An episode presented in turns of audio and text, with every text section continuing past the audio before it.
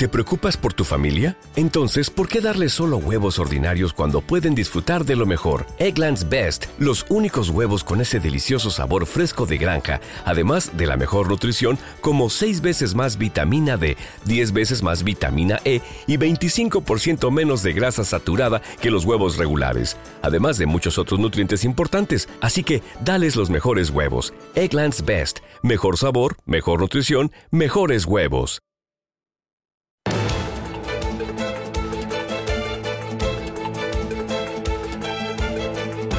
En Radio Intereconomía, la entrevista capital con Susana Criado. De la misma manera, estamos trabajando constantemente en un diálogo eh, permanente con eh, nuestros, nuestros vecinos argelinos, con eh, los que nuestro objetivo tiene que seguir siendo el tener una, una relación positiva y que garantice, entre otros objetivos, por supuesto, el mantenimiento de ese, ese suministro de gas. La vicepresidenta primera del Gobierno y ministra de Asuntos Económicos, Nadia Calviño, aseguraba ayer que la estabilidad del suministro del gas de Argelia a España está garantizado y seguirá estándolo en el futuro. Eso sí, no ha querido comentar sobre la subida de precios que el Gobierno argelino podría aplicarnos de aquí al año 2024 tras el cambio de postura de España sobre el Sáhara. Nos acompaña Joan Batalla, que es presidente de Sedigas, la Asociación Española del Gas. Señor Batalla, ¿qué tal? Buenos días, bienvenido. Muy buenos días, Susana. Gracias. Bueno, encantada de tenerle. Eh, para explicarle un poco a los oyentes, Edigas, Asociación Española del Gas, integra a transportistas, distribuidores, a comercializadores y también a proveedores. Ayer la ministra de Calviño eh, lanzaba un mensaje de tranquilidad y decía que eh, está garantizado, está garantizada la estabilidad en el suministro del gas procedente de Argelia. ¿Cuánto depende España del gas que llega de allí de Argelia? Mire, los datos del último año, de los últimos 12 meses, de febrero del 21 hasta enero del 22, Argelia representó el 41% del gas consumido en, España. En el último mes, en el mes de, enero, ese porcentaje se redujo al 25%, pero de media viene a ser entre un 35 y un 40% del gas que consumimos en España. Eh, el giro de Pedro Sánchez eh, en el caso del conflicto del Sáhara eh, nos ha pillado a todos por sorpresa y se produce además en plena revisión de las tarifas argelinas para los próximos años. ¿Esto podría encarecer las tarifas del gas que compra España en el próximo trienio? A ver, aquí hay una cuestión previa yo creo que sí que es importante. por descontado, tenemos que ver esta situación con perspectiva histórica y yo creo que Argelia se ha caracterizado a lo largo de las últimas tres décadas por ser un socio energético fiable. Otra cuestión es que la coyuntura energética que nos toca vivir con esta escalada de los precios, pues por, descontado tendrá su efecto lo que es la negociación bilateral que tienen las empresas comercializadoras y el socio de referencia Sonatrack. Si bien hay muchísima tipología, diferentes tipologías de contratos, contratos a largo plazo, contratos a corto plazo, que en función de sus características verán mayor o menor incidencia. Así que es un socio fiable y no hay que preocuparse ni alarmarse, ¿no? con, eh, toda, la prudencia, con toda la prudencia, porque llevamos ya más de tres décadas de relación fiable con un socio que ha permitido lo que es el desarrollo y el despliegue de lo que es la red y el consumo de gas para usos industriales y para usos domésticos pero sí que con un tema tan sensible y con un socio también tan delicado, eh, Pedro Sánchez debería de haber explicado mucho mejor ese cambio importante en su posición con el Sáhara, porque luego puede tener daños colaterales en un momento complicado para España y para Europa por el gas y por la guerra de Ucrania. Sin duda, desconocemos obviamente lo que son esas conversaciones diplomáticas que se hayan podido producir, pero sí que es cierto que con un socio estratégico de esta naturaleza estas cuestiones son muy relevantes. Mm. Eh, bueno, este es eh, uno de los asuntos. De momento por ahí tranquilidad, ¿no? Porque es un socio fiable, eh, aporta mucho a España. Quizás se revisen al alza las tarifas, pero por esa parte no debemos preocuparnos ni España ni el resto de, de, Europa. Bueno, en el caso en el caso de España, por su relevancia. En el caso de Europa, lo que es la contribución de Argelia depende de cada uno de los países pero en el caso de Europa mayoritariamente existe una mayor dependencia del gas procedente de Rusia, que es lo que nos ha ocupado estas últimas semanas a la hora de garantizar esa seguridad de suministro en economías como es ah, los países del este, los países nórdicos, con una alta dependencia de un único país, como es el caso de, del gas ruso.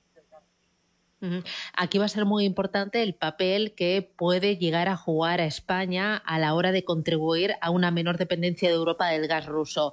Eh, ¿cuál, es, em, eh, ¿Cuál es el potencial que tenemos? Porque tenemos infraestructuras muy buenas. Mira, aquí la cuestión es, España tiene una de las estructuras de regasificación más importante de Europa cerca de un tercio de esa capacidad de regasificación y almacenamiento se encuentra en la península, la península ibérica, contando España y Portugal.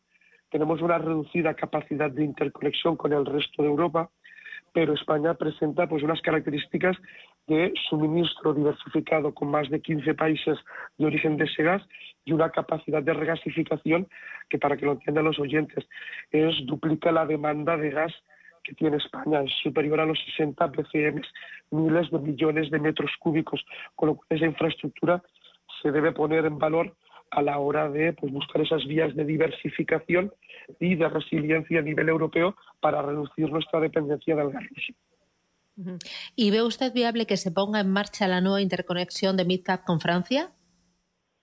A ver, aquí yo creo que la Unión Europea pues, o la Comisión Europea ha puesto encima de la mesa especialmente el pasado 8 de marzo, cuando publicó su comunicado, su comunicación eh, Repower Euro, donde aboga por toda una serie de cuestiones, medidas que son de carácter estructural y medidas de carácter coyuntural. A nivel estructural, yo creo que hay cuestiones que están encima de la mesa, el tema de las mejoras de las infraestructuras de conexión transfronterizas, para el caso de España, pero para el caso también del resto de Europa.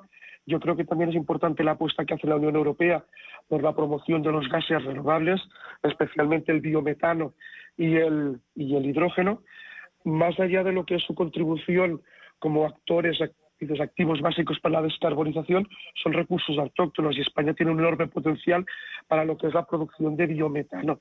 Entonces, hay toda una serie de elementos que nos deben permitir diversificar esas fuentes de suministro, reducir nuestra dependencia en un horizonte que no va a ser inmediato, pero donde es necesario que de forma urgente empezar a implementar las medidas. Es decir, combinar medidas estructurales con medidas coyunturales. Lo del MidCap, ponerlo en marcha, esa conexión con Francia, pero al mismo tiempo potenciar otras eh, vías como el biometano o el biogás, ¿no? Y el hidrógeno, que es una de las apuestas Sí, sí, y por ejemplo, por poner un ejemplo, por poner un elemento que ha puesto encima de la mesa, la Comisión Europea ha duplicado los objetivos para biometano. Para que lo entiendan los oyentes, el tema del biometano es una solución circular que permite la obtención de un gas cero emisiones o emisiones netas cero, que permite contribuir a la descarbonización y que permite, por ejemplo, dar respuesta a una cuestión que es muy relevante, que es la gestión de los residuos residuos agropecuarios, de la industria ganadera y en España generando oportunidades económicas y de empleo en la España, en la España vaciada. Por lo tanto, nos encontramos con una oportunidad para una serie de medidas estructurales que nos deben mejorar mejorar esa resiliencia, adaptar lo que es el sistema europeo a este nuevo contexto y al mismo tiempo, en el caso concreto de España, dar respuesta también a cuestiones tan básicas como el reto demográfico. Claro, ese potenciar el biometano eh, podría al mismo tiempo influir en la hoja de ruta del biogás. ¿España va a aumentar su ambición con el biogás? Sí. Como asociación nosotros lo hemos defendido. Creemos que hay un potencial que otros países que tienen el mismo potencial, como es el caso de Francia o Francia o Alemania, ya están implementando y yo creo que si ya estaba justificado antes, ahora todavía más. Yo creo que tenemos que ir formando esos, aportando esos elementos adicionales para conformar este modelo energético descarbonizado y donde al mismo tiempo seamos capaces de garantizar esa seguridad de suministro. Eh, dos cositas más que me interesan, señor Batalla. Eh, la propuesta que se baraja en la Unión Europea de poner eh, tope a los precios del gas, ¿qué opinión tiene usted al respecto? Ver, eh, cualquier, entendemos perfectamente la coyuntura, la preocupación social por la coyuntura de precios. Sin duda es una situación excepcional. La única cuestión, la única reflexión al respecto es que de momento no hay nada concreto. Se está hablando de diferentes opciones, desde lo que son ayudas fiscales, ayudas directas, intervención del mercado eléctrico, intervención del mercado gasista. Yo, en cualquier caso, en este voy a ser muy prudente porque todavía no se ha concretado ninguna de estas medidas coyunturales de los precios. Sí que creo que es importante dos mensajes. Creemos que cualquier medida, dada la complejidad del funcionamiento de los mercados que están completamente integrados a nivel europeo, cualquier medida que se adopte ha de ser a nivel coordinado, a nivel europeo. Creemos que es muy relevante teniendo en cuenta las las implicaciones que se producen de medidas que se pueden adoptar de forma unilateral por alguno de los Estados miembros.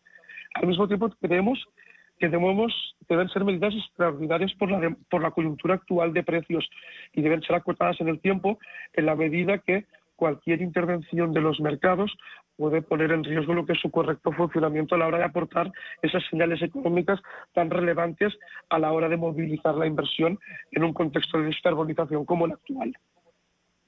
¿Y desvincular el precio del gas de la electricidad como propone Pedro Sánchez en Europa? A ver, mm, todavía no se ha concretado. Si hace unos días estábamos viendo la posibilidad de que se fijara un tope a lo que es la participación de determinadas tecnologías en el mercado eléctrico, ahora se está hablando de lo que es el mercado de gas, desacoplarlo del mercado eléctrico. En la medida que faltan esos detalles y que es una cuestión compleja, preferimos el tema de pues, bueno, tener esos detalles a la hora de proceder a realizar esa primera valoración. En cualquier caso, insisto, el tema de que estamos obviamente comprometidos con esa necesidad y por la preocupación social que existe con esta coyuntura, pero también creemos que, pues bueno, dada la complejidad del funcionamiento de los mercados, es importante esperar al Consejo Europeo de la semana que viene para ver cómo se adoptan de forma conjunta todas estas medidas. La verdad es que Europa tiene un desafío muy importante ante sí y España debe y puede jugar un papel destacado. Eh, tenemos una oportunidad de, oro, ¿no? Hay que aprovecharlo. Totalmente de acuerdo, totalmente de acuerdo. Yo creo que tenemos que ser capaces de ver, pues bueno, una coyuntura que es la que es, derivada de una invasión por parte de Rusia que está comportando una, unas tensiones en los mercados energéticos, pero que nos deben permitir avanzar en esa transición energética de la mano de todas las soluciones, descarbonizar usos finales y aquí estamos convencidos de que es la oportunidad también para descarbonizar esos usos finales y la contribución de los gases renovables. ¿Y ve al gobierno español con la suficiente convicción y valentía eh, para liderar eh, este gran reto? Yo creo que sí, se están poniendo encima de la mesa diferentes soluciones y hay la voluntad para acometer lo que es estos cambios tan necesarios para esta coyuntura de precios que nos están tocando viviendo. Yo estoy seguro que veremos en este próximo Consejo Europeo soluciones y en la línea de lo que ya vimos el 8 de marzo, con todas esas propuestas que comentaba antes, estructurales, coyunturales, utilización de lo que son los instrumentos fiscales para todos los consumos energéticos, reducciones de IVA e impuesto especial tanto de electricidad o de hidrocarburos para consumo eléctrico que nos permitan paliar de forma coyuntural ese impacto que tiene y que está generando sin duda esta preocupación social. Joan Batalla, presidente de Sedigas, la Asociación Española del Gas. Es un auténtico lujo charlar con usted. Muchísimas gracias por ser tan didáctico, por explicar un asunto tan complicado y con tantas vertientes de forma sencilla para que lo entendamos. Muchísimas gracias y hasta la próxima. Un abrazo fuerte. Muchísimas gracias, Susana. Y disculpad por mi afonía. Un abrazo. Hasta luego. Cuídese, muchísimas gracias.